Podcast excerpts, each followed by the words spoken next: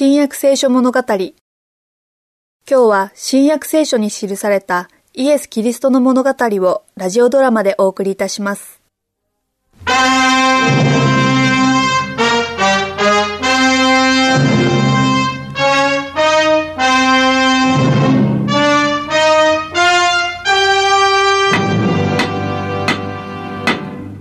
皆さん、この会合は、祭司様この会合が開かれたのは、まさにあのガリラヤ人イエスの取り扱い方を決めるためだと思いますが。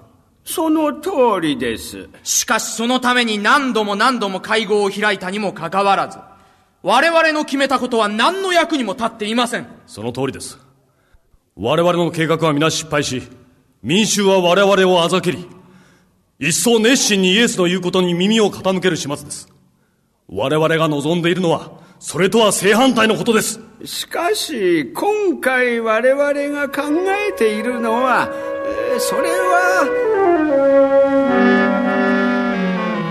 神殿におられるイエスの周りには多くの人々が集まりイエスの教えを聞いていましたさあ、我々は互いに論じよう。たとえ、あなた方の罪は火のようであっても、雪のように白くなるのだ。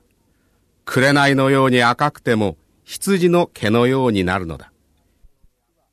東が西から遠いように、死は我らの咎を我らから遠ざけられる。だから、あなた方も互いに許し合わねばならない。あなた方命名も、もし心から兄弟を許さないならば、私の天の父もまたあなた方に対してそのようになさるであろう。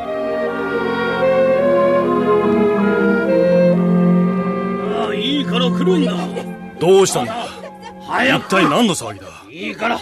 あれは仲間のものではない。あらあらほれ。女を引っ張ってくるようだが、一体どうしたの？だ君は確か昨べの会合には出ていなかったね。ああ、出ていない。しかしこれは、ああこれかこの女をイエスのところに連れて行くのさ。そしてイエスを罠に陥れ民衆を彼から遠ざけるのだ。おうおうおうそんなに乱暴にしなくてもいいのではないか。仕方がないのさ。この女がどうしても生きたがらないのでね。この女をイエスのところへ連れてって、それから？イエスにこの女がモーセの立法を破ったことを告げ、この女に対して刑を宣告するように頼むつもりなんだ。そしてイエスが、だが、この女はどのようにして捕まったんだ？罠にかけたまでだ。ああ、イエスに、この女に対する刑を宣告するように頼んで、そして、そしてもしイエスが、石を投げつけるがよいと言えば、我々はローマ政府に報告するまでだ。イエスがローマ政府だけが持っている死刑宣告の権利を我が物にしているとね。しかし、もし、イエスが刑を宣告しなかったら、もしイエスが、この女を罰するなと言ったり、ずっと軽い刑を宣告するようだったら、我々はモーセの立法を侮辱した角でイエスを訴えるつもりだ。なぜなら、モーセの立法によれば、このような女は石を投げつけられて殺されるのが当然なのだからな。そうなれば民衆はイエスから離れるに違いない。どちらにしろ、我々はイエスをやり込め、イエスを民衆から遠ざけることができるのだ。私はあなたの咎を雲のように吹き払い、あなたの罪を霧のように消した。私に立ち返る。私はあなたをあがなったから。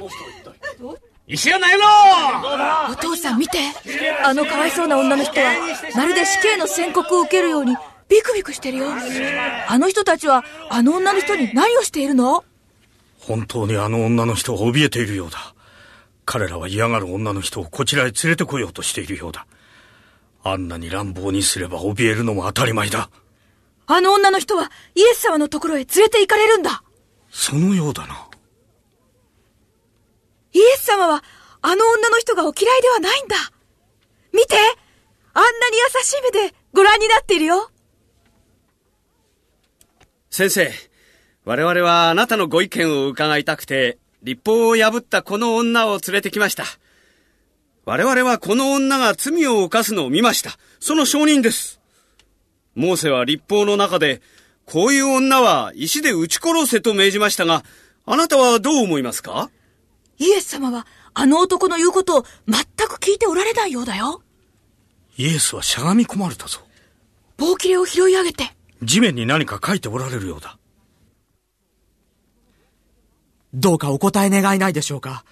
その棒切れで何を書いていらっしゃるのですかあ、私の名前が書いてある。そして私の犯した罪もはっきりと。はあ、一体この人は何を考えているのか全くわからない。ここは引き上げた方が良さそうだ。どうかお答えください。この女に石を投げつけるべきですか？何を書いているのですか？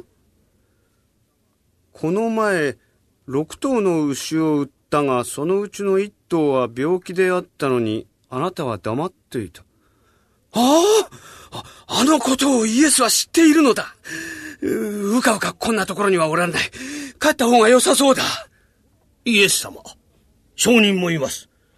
この女はどのような罰を受けるべきなのですか？この前の金貨をどうした？ん？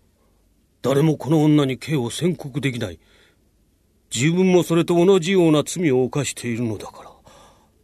私も帰った方が良さそうだ。この女に対する訴えは間違っている？うん。ここに長居は無用だ。イエスには皆お見通しだ。あなた方の中で、罪のない者が、まず、この女に石を投げつけるがよい。女を訴えようとした人たちの負けでした。彼らの上辺だけの宗教心は、その化けの皮を剥がされたのです。彼らは自分たち自身の中に隠されている罪が、みんなの前で発表されることを恐れたのです。そして彼らは、一人一人逃げるようにして立ち去り後には哀れな女と憐れみ深いイエスだけが残りましたイエスは立ち上がってその女に向かって言われました女よみんなはどこにいるかあなたを罰するものはなかったのか主よ誰もございません私もあなたを罰しないお帰りなさい。今後はもう罪を犯さないように。哀れみ深いイエス様。あなたは私がどんなに重い罪を犯したのかを知っておられるのに、それでも憐れんでくださいました。私はこれから一生あなたを愛し、あなたに仕えます。栄光と誉れが永遠にあなたのものでありますように。私の救い主であるイエス様あなたは素晴らしいお方です